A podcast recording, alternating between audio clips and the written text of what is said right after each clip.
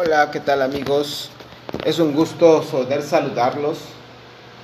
Esta tarde sean bienvenidos todos a su programa podcast Voz que clama en el desierto. Esta ya es nuestra cuarta emisión que estamos aquí con todos ustedes. Y quisiera agradecerle a nuestros amigos que nos han hecho el, el honor de escucharnos durante estas cuatro semanas. Ha crecido enormemente el podcast y ha llegado a muchos lugares muy lejanos de nuestra ciudad donde nos encontramos nosotros, que es en la ciudad de Iguala de la Independencia Guerrero. Desde aquí estamos transmitiendo completamente en vivo y dejando grabado este podcast para quien tenga la oportunidad y los deseos y las ganas de escucharlo, pueda, pueda escucharlo, pueda oírlo y tomarse unos tiempos de reflexión por medio de estas palabras que un servidor trae para todos ustedes y que no vienen de uno, que no vienen de mí, sino que vienen de un libro importante, trascendental, este, histórico y que siempre nos está hablando con la verdad y que sobre todo nos anticipa, nos anticipa los acontecimientos y los hechos. Ahorita todos sabemos que estamos viviendo una época complicada, terrible, de guerras, de ataques, de amenazas, en donde por más que se llevan a cabo negociaciones, pláticas, tratados, convenciones, se juntan los líderes mundiales, no ha podido llegar a un arreglo entre el conflicto bélico armado que se está dando entre Rusia y Ucrania. Pero siempre tenemos que ir a una fuente más antigua, fidedigna y que nos anticipe los hechos y que no solamente nos hable del pasado y no solamente nos hable del presente. Vamos a un libro que se llama la Biblia en ese libro nos, nos está explicando y nos está hablando y anticipando de hechos pasados que aún son futuros para nosotros. No sé si me explico, la Biblia nos habla de acontecimientos en el libro de Ezequiel 38 que ocurrieron y que fueron escritos hace 2600 años por este profeta hebreo del Antiguo Testamento, pero esos hechos que vienen en Ezequiel 38 aún no suceden. Entonces yo lo que quiero hablar con ustedes y los que les quieres poner es que en la Biblia vienen acontecimientos futuros que fueron escritos en el pasado. Aún todavía no suceden en nuestro tiempo presente, pero estamos seguros y por eso se los quiero exponer para que ustedes los escuchen y se den cuenta que cuando aún no suceden, pero van a pasar en nuestro mundo y en nuestro futuro, próximo y cercano y que la Biblia nos los anticipaba. Y esto con el objetivo y solamente con la sencilla razón de que podamos creer. Y no solamente creer en los hechos que vemos, porque hay una filosofía y una corriente filosófica en el que tienes que ver para creer.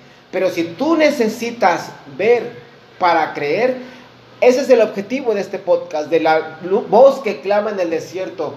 Que tú puedas ver los acontecimientos que suceden en la historia, en las naciones, en los ataques armados entre Rusia y Ucrania, y que tú lo veas, pero que también estés dándote cuenta que hay un libro que anticipaba esos hechos y miles de años antes, como lo dice el profeta Ezequiel hace 2600 años en Ezequiel 38, tú te des cuenta, lo notes, lo analices, lo razones, lo asimiles y puedas creer no solamente con lo que estás viendo y los acontecimientos que ocurren en nuestro presente a través de estos ataques bélicos de Rusia y Ucrania, sino que también creas y que eso es lo importante y lo trascendental, que creas que lo que está escrito en este libro que se llama la Biblia es algo real, que nos habla con la verdad y que aún más nos anticipa con miles de años lo que va a ocurrir.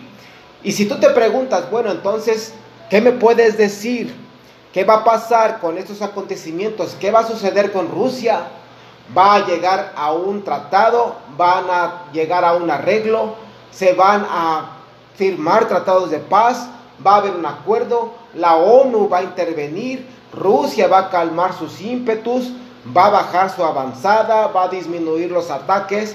¿Va a lograrse una tranquilidad en nuestras naciones, pues yo quiero decirte, lamentablemente amigo, Y no es con el afán de ser alarmista, no es con el afán de ser amarillista, ni tampoco adivinar el futuro, sino decirte con seguridad lo que la Biblia escribió y lo que los profetas hebreos hace 2600 años escribieron y que nuestro mundo y los acontecimientos que hoy estamos viviendo van a aumentar, van a llegar a proporciones épicas, proporciones gigantescas en donde la guerra se va a desatar a proporciones mucho mayores y mayúsculas para nosotros y para nuestras naciones y para nuestro mundo.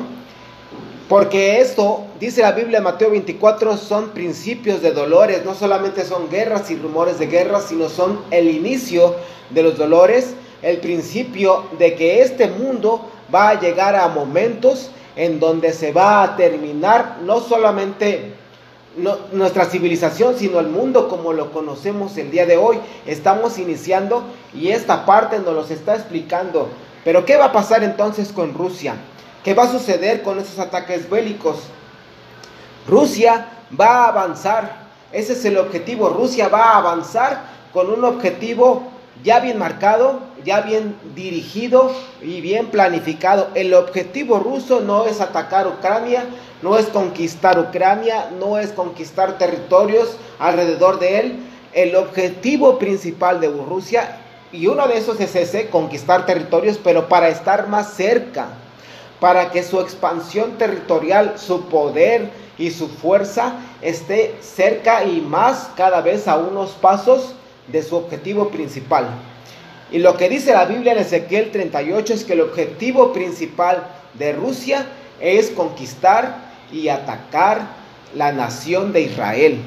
Ese es el objetivo. Entonces, lo que estaba hablando la Biblia es que Rusia va a lograr su objetivo, va a avanzar, va a desarrollarse, va a crecer su poderío, va a aumentar su ejército, va a tomar más fuerza, va a retomar la Unión antigua que conocíamos como la URSS, como la antigua Unión Soviética, va a levantarse ese poderío para que esa fuerza que tenía la antigua Unión Soviética venga con todo, que es el objetivo principal de los rusos, a atacar la nación de Israel. Y nos dice la Biblia en Ezequiel 38, capítulo 38, versículo número 11, subiré contra una tierra indefensa. Iré contra gentes tranquilas que habitan confiadamente. Todas ellas habitan sin muros y no tienen cerrojos ni puertas. Para arrebatar despojos y para tomar botín. Aquí hacemos una pequeña pausa y siempre, siempre el objetivo de estos ataques no solamente es territorial, no solamente es obtener un, poderío militar o un poderío más grande, el objetivo siempre es económico, ya no tanto político, el objetivo siempre es económico. Y el objetivo que Rusia tiene fijado es llegar, atacar, conquistar, poseer y apropiarse del territorio de Israel lo que dice la Biblia en Ezequiel 38, verso número 11, para arrebatar despojos. Esta palabra despojos es muy interesante porque proviene de una raíz hebrea que significa aceite de piedra o piedra de aceite. Que lo pudiéramos traducir a nuestro lenguaje actual, simplemente llegaríamos a la conclusión que es petróleo. Siempre el petróleo ha sido la manzana de la discordia. Sabemos que el petróleo es importantísimo para todas nuestra, nuestras naciones, para el mundo. El petróleo es la fuente principal del desarrollo económico, de la industrialización, en las fábricas, en la vida. Todo a nuestro alrededor está el 90% hecho con petróleo. Y no solamente los combustibles, sino también eh, los materiales, el plástico, nuestra vida cotidiana ya no podemos subsistir ni sobrevivir sin el petróleo. Y estos ataques bélicos que se están suscitando traen como consecuencia que los barriles de petróleo suban de precio, suban de precio las gasolinas y como consecuencia suban de precio también los productos de la canasta básica en todo nuestro globo terráqueo. Ese es el principal objetivo de Rusia económico, conquistar Israel porque van a querer quitar el petróleo que tiene Israel. Yo sé que hasta el momento solamente los países árabes que están alrededor de Israel han descubierto y están extrayendo petróleo. Pero Israel es el único que hasta el momento no ha sacado ni ha descubierto el petróleo. En el momento en el que surjan y descubran ese petróleo que Israel tiene debajo de su territorio, ese es el objetivo que Rusia quiere lograr, arrebatar despojos y tomar botín. Dice más adelante en el versículo número 13, para quitar plata y oro, para tomar ganados y posesiones, para tomar grandes despojos, siempre, siempre en todos los ámbitos, en estas situaciones egoístas y bélicas, el objetivo principal siempre es la parte económica y financiera. Así somos los seres humanos. Nos interesa más el dinero, buscamos más las partes monetarias y no es que sea malo, pero el problema es que se ama más al dinero aún sobre la vida de los seres humanos y aún sobre el bienestar de una nación que no le está importando hasta este momento a los rusos ver cómo sufre Ucrania por sus ataques bélicos solo con el simple objetivo de obtener la cercanía y el poderío territorial para atacar Israel con el propósito de arrebatar despojos, tomar botín, quitar plata y oro. Vendrás de tu lugar, dice Ezequiel 38, verso número 15. Vendrás de tu lugar, de las regiones del norte, tú y muchos pueblos contigo. Aquí hace una pausa el profeta Ezequiel en el verso 30, en el capítulo 38, verso número 15, y está hablando de que solamente, no solamente Rusia va a venir, sino que también va a venir de las regiones del norte, él, los rusos, y muchos pueblos contigo.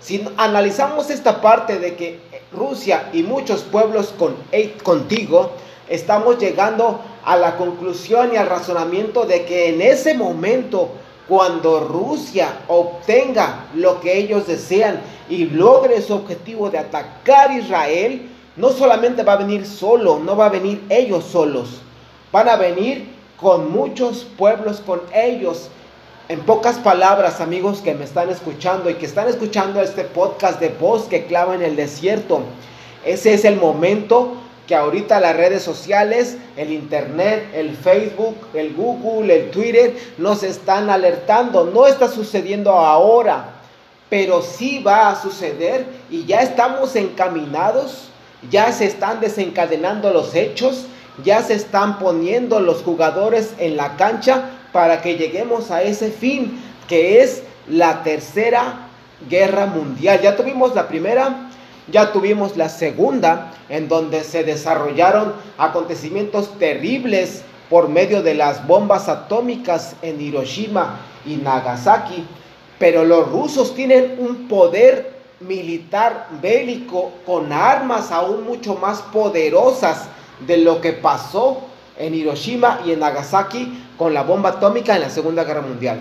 Ahorita los rusos tienen una bomba que se llama la bomba de hidrógeno, que es 10 veces más potente, más destructiva, más devastadora, con una alcance y penetración muchísimo mayor, más dañina que las bombas atómicas que se, que se soltaron en Hiroshima y Nagasaki. 10 veces más terrible y aterradora la bomba de hidrógeno que tienen los rusos a comparación como la bomba atómica que se soltó en la nación en el país de Japón, en Hiroshima y Nagasaki en la Segunda Guerra Mundial. Y así es, entonces esto va a desatar y desencadenar, lamentablemente no queremos ser alarmistas ni amarillistas, ni, ni provocar el pánico entre todos nuestros escuchas, pero esto es lo que va a suceder y lo está adelantando la Biblia y yo te lo traigo a ti y lo expongo a través de este medio podcast, voz que clama en el desierto, no para que corras, para que huyas, para que te estreses, para que te llenes de pánico, para que te pongas eh, en una situación complicada y donde la preocupación y el estrés te saque de tus casillas. No, el objetivo es que tú conozcas lo que aún no sucede y que la Biblia nos los anticipa 2600 años antes. Y cuando tú te des cuenta y tú veas que está pasando lo que dice la Biblia, tú creas, creas en este libro, creas en estas palabras te arrepientas de tus pecados, le pidas perdón a Dios y reconozcas que lo que Él está diciendo en su palabra es la verdad, lo aceptes, aceptes a Jesucristo como tu Señor y Salvador y tengamos todos juntos una oportunidad de recibir la salvación que solo Jesucristo puede dar, porque Jesucristo dijo, cree tú y serán salvos tú y todos los de tu casa. Entonces se va a desatar una tercera guerra mundial entre Rusia y muchos pueblos contigo, todos ellos a caballo, gran multitud y poderoso ejército. La pregunta es, ¿quiénes son los que se van a aliar con Rusia para atacar Israel y para poder conquistar ese territorio y lograr el objetivo bélico y el poderío militar que está tratando de lograr y buscar Rusia al atacar Israel, que es arrebatar despojos, tomar botín, quitar plata y oro. Ah, la Biblia nos está anticipando que se va a lograr una confederación política. Y si tú lo quieres leer y tienes por ahí una Biblia a la mano y quieres corroborarlo por ti mismo, o métete a Google y escribe libro de Daniel capítulo 2, versículo número 41, se va a formar una confederación política de 10 naciones.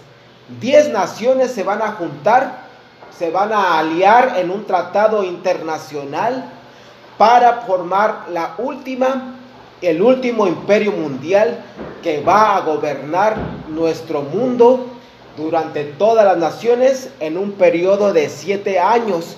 Eso nos lo está anticipando la Biblia. Yo sé que ya tenemos un G20, tenemos eh, la OTAN, tenemos la ONU, ya hay países organizados, sí, ya los hay.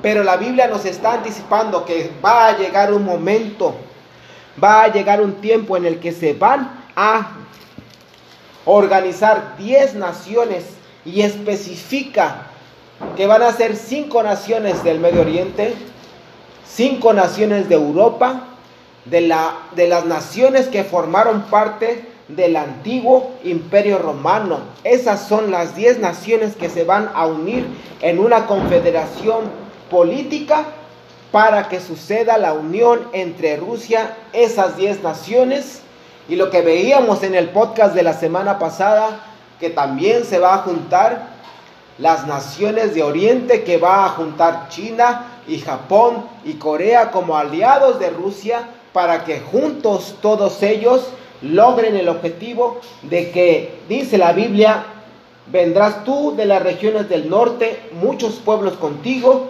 todos ellos a caballo, gran multitud y poderoso ejército. Es una anticipación y es algo futuro que aún no pasa, pero que la Biblia nos los está revelando y nos los está diciendo, date cuenta, esto es lo que va a pasar y esto es lo que va a suceder y esto es lo que viene, aún no pasa, pero yo ya se los anticipé a través de la Biblia, créeme, te está diciendo Dios a través de su palabra, créeme porque lo que Él dice no son fábulas ni cuentos de hadas, es una realidad.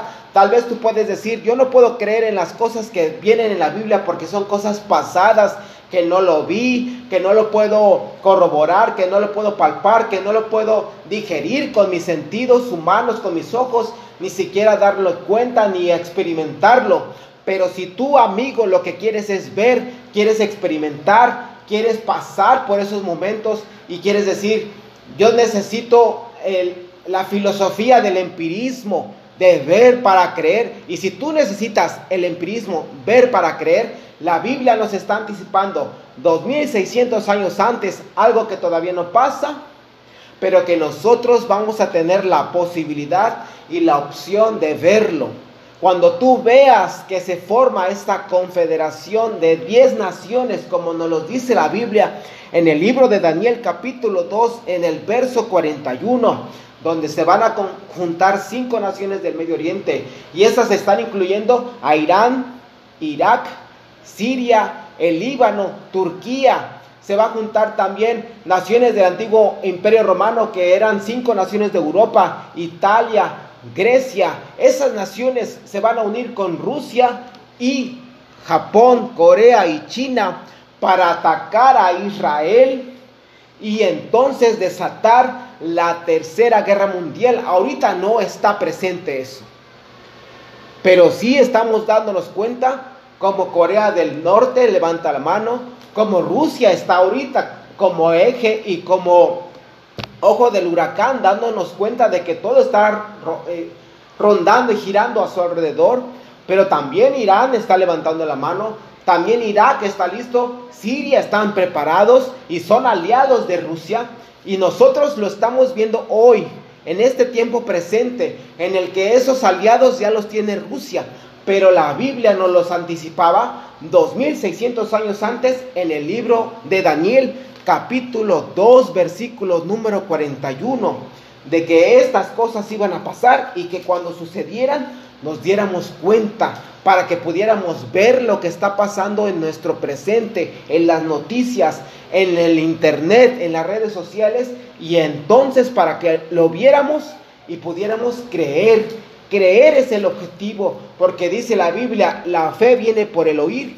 y el oír por la palabra de Dios. Necesitamos creerle a esta palabra, pero si tú necesitas pruebas, evidencias de que esto es real, ese es el objetivo del podcast Voz que clava en el desierto, traerte evidencias reales, tangibles, palpables, que tú puedas experimentar a través de la filosofía del empirismo, las veas pero también creas en lo que está diciendo, porque alguien, alguien ya me lo dijo, y no soy yo, es un Dios todopoderoso que sabe el futuro y que se adelanta a los hechos y que nos dice, si tú necesitas creer, ver para creer, aquí están los acontecimientos, aquí están los hechos, aquí están las pruebas, aquí está lo que tú necesitas, las evidencias. Y si quieres evidencias, aquí están y tú las vas a poder darte cuenta de que esto está sucediendo en nuestro mundo actual y en nuestras naciones a través de estos ataques bélicos. En el verso 16 de, Ezequiel 38, subirás contra mi pueblo Israel. En aquel tiempo cuando Gog, ya habíamos hablado en el primer podcast, Gog es Rusia. Cuando vengas Rusia contra la tierra de Israel, dijo Dios el Señor, subirá mi ira y mi enojo. En aquel tiempo habrá gran terremoto sobre la tierra de Israel. Entonces, amigos que nos están escuchando, la Biblia nos está revelando que va a llegar un momento, Ezequiel 38, verso número 19, que se va a desatar un terremoto que va a destruir, que va a venir a devastar aún más nuestros pueblos, nuestras naciones, nuestros territorios, como consecuencia de esta guerra y esos ataques que Rusia quiere lograr, no contra Ucrania, sino el objetivo principal de los rusos es llegar y atacar el pueblo, la nación de Israel. Dice el capítulo 39, verso 4, sobre los montes de Israel caerás tú y todas tus tropas. Yo sé que es alarmante que se desate la tercera guerra mundial, pero así va a suceder porque nos los anticipa la Biblia 2600 años antes, pero también nos está diciendo qué es lo que le espera a los rusos, qué es lo que le espera a esa nación que está levantando su puño con ira y que está levantando su pie para tratar de aplastar la nación de Israel. Dios le dice a, las, a los rusos sobre los montes de Israel caerás tú y todas tus tropas. Enviaré fuego sobre Magog y sobre los que moran con seguridad en las costas y sabrán que yo soy Dios. Y en aquel tiempo yo daré a Gog lugar para sepultura ahí en Israel, el valle de los que pasan al oriente del mar, y destruirá el paso de los transeúntes, pues ahí enterraré a Gog y toda su multitud, y lo llamarán el valle de Amán Gog, que significa multitud de Gog. En el primer podcast ya habíamos escuchado qué significa Gog. La palabra Gog es el representante de los rusos. Lamentablemente aquí la Biblia nos los está anticipando y quiero que tú te des cuenta y lo veas. Cuando tú veas en las noticias que se levantan esas diez naciones, que se levanta para atacar Israel y que los rusos se juntan con los reyes del oriente que son China, Japón y Corea para atacar Israel, eso es lo que les espera los que se atrevan a atacar Israel. Ahí mismo dice la Biblia en Ezequiel 39, 11, en aquel tiempo yo daré a los rusos lugar para sepultura ahí en Israel. Ahí va a caer esa, esa nación, ahí va a caer esos ataques, ahí van a terminar y van a culminar, ahí van a encontrar lugar para sepultura. Ahí van a caer como muertos todos los que lleguen y ataquen a Israel. Y dice el verso número 12 del, capítulo 39, y la casa de Israel los estará enterrando por siete meses para limpiar la tierra. ¿Cuántos, cuántos cadáveres, cuántos muertos, cuántos fallecidos por causa de esa tercera guerra mundial que se va a desatar entre Rusia contra Israel, confabulados con las diez naciones China, Japón, Corea, Irán, Irak, Siria, Líbano, Turquía, Italia, Grecia para atacar Israel, dice la Biblia en Ezequiel 39, versículo número 11, que ahí mismo van a encontrar sepultura y que Israel de tantos muertos y tantos cadáveres de esa guerra, ahí se va a tardar siete meses en lograr enterrar a todos los caídos y los vencidos que vayan y ataquen a Israel.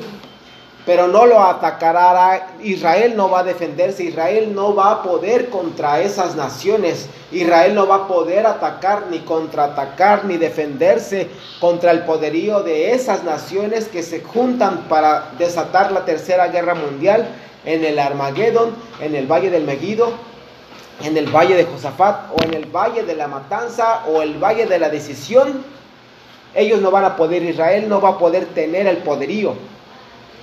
Pero entonces el que los va a vencer, dice la Biblia, es Jesucristo, el Hijo de Dios, que va a regresar por segunda vez a la tierra y esas, esas son señales de que Él viene de que Él está a punto de volver, que está a punto de regresar a esta tierra. Y dice la Biblia en Apocalipsis 19, verso número 15, y de su boca sale una espada aguda para herir con ella a las naciones. Es Jesucristo el Hijo de Dios el que va a vencer y el que va a derrotar y el que va a poner la avanzada y va a contrarrestar esos ataques en la segunda venida cuando Él venga en las nubes en sus caballos blancos con los santos juntamente con Él para derrotar a todos esos ejércitos que se juntaron y se confabularon para atacar a Israel. Pero no los va a destruir ni con armas atómicas, ni con bombas, ni con la bomba de hidrógeno, ni con espadas, ni con balas. La Biblia dice que los va a destruir y los va a atacar con la palabra, con de su boca sale una espada aguda para herir a las naciones y fueron muertos con la espada que salía de su boca del que montaba el caballo y todas las aves se sacieron de las carnes de ellos. Es la palabra de Dios porque esta Biblia, esta palabra que tenemos en nuestras manos, ese libro que tienes abandonado, arrumbado y guardado ahí en el buró y que no lo tocas y que te han dicho que ese libro trae es confabulaciones, trae historietas, tiene cuentos de hadas, es irreal, es iluso, nadie le cree porque son cosas del pasado, hechos que ni siquiera sabemos que se puedan comprobar. Ese libro nos está diciendo hoy, hechos de acontecimientos futuros, del futuro nos está hablando. Que cuando tú los veas, créele este libro, porque con esa palabra dice la Biblia en, en Apocalipsis 19, 21, que con la palabra de Jesucristo, la palabra que sale de su boca es como va a defender, va a atacar y va a destruir a los rusos y a las diez naciones y a los reyes del oriente cuando se junten en la tercera guerra mundial, en el Armagedón, en el valle del Megido, para atacar y tratar de derrotar a Israel. Israel no va a poder defenderse. El que los va a defender y el que va a atacar y va a destruir a todos. Y ahí mismo en Israel van a caer muertos y ahí van a encontrar sepultura. Es Jesucristo, el Hijo de Dios, cuando en su segunda venida venga y defienda a la nación de Israel. Amigo, y el objetivo es que tú creas. Cuando veas que suceden todas estas cosas, reconoce, acepta que lo que dice la Biblia es verdad. Cree que Jesucristo es real, porque lo vamos a ver. Estas cosas son hechos futuros que aún no pasan, pero la vamos a ver con nuestros propios ojos. Cuando tú lo veas, dobla tus rodillas, arrepiéntete, Pídele perdón a Dios en el nombre de Jesús por todos tus errores, por todos tus pecados. Cree en el Señor Jesucristo, dice la Biblia, y serán salvos tú y toda tu casa. Salvos de la ira, salvos de la condenación, salvos de los acontecimientos terribles que nos vienen en la Tercera Guerra Mundial y mucho más aún, salvos de ese lugar terrible que se llama infierno el lugar de la condenación, donde es el lloro y el crujir de dientes. Si a ti te gustaría ser salvo, ser librado y no, no tener que pasar toda esta amargura de la Tercera Guerra Mundial y aún peor, que tu alma sea condenada y que se vaya al infierno, porque dice la Biblia, está escrito a los hombres que mueran una sola vez y después de esto el juicio, cuando la vida del hombre llega a su fin y no se arrepiente de sus pecados, el único lugar que le queda es ir al infierno y pasar ahí la eternidad en condenación, en lamento, en crujir de dientes, en una flama de fuego que nunca se apaga y en un gusano que está atormentando a las pobres almas que no quisieron arrepentirse. Si tú quieres arrepentirte hoy, amigo, solamente con todo tu corazón, con todo tu corazón repite estas palabras en una oración y elévala a Dios y dile, Padre, en el nombre de Jesús te pido perdón por todos mis pecados. Yo sé que no te he querido creer y que mucha gente me ha hablado y que muchas personas se han acercado y los he rechazado. Pero sé que esta puede ser mi última oportunidad y hoy la acepto. Acepto que estoy equivocado. Te pido perdón. Te pido que tu Hijo Jesucristo entre a mi vida. Le abro las puertas de mi corazón. Te pido que me fortalezcas con tu Espíritu Santo, que me llenes y me bautices de Él y que me enseñes y me fortalezcas para que ese día glorioso en el que tu Hijo Jesucristo venga por su iglesia, nos vayamos con Él todos juntos. Te doy gracias, Señor, en el nombre de Jesús. Amén. Si tú hiciste esta oración, amigo, que me escuchas, te voy a pedir tres cosas. Que busques una iglesia cristiana evangélica que esté llena el pastor, el que está predicando, que esté lleno del Espíritu Santo, que te bautices en las aguas, que agarres tu Biblia y la estudies todos los días por lo menos 15 minutos y una cuarta más. Que en la mañana muy temprano, antes de que salga el sol, ores a Dios, te comuniques con Él y Él se va a comunicar contigo. Le damos gracias a todos nuestros amigos que nos escucharon el día de hoy y nos vemos en la próxima emisión de este tu podcast, Voz que clama en el desierto.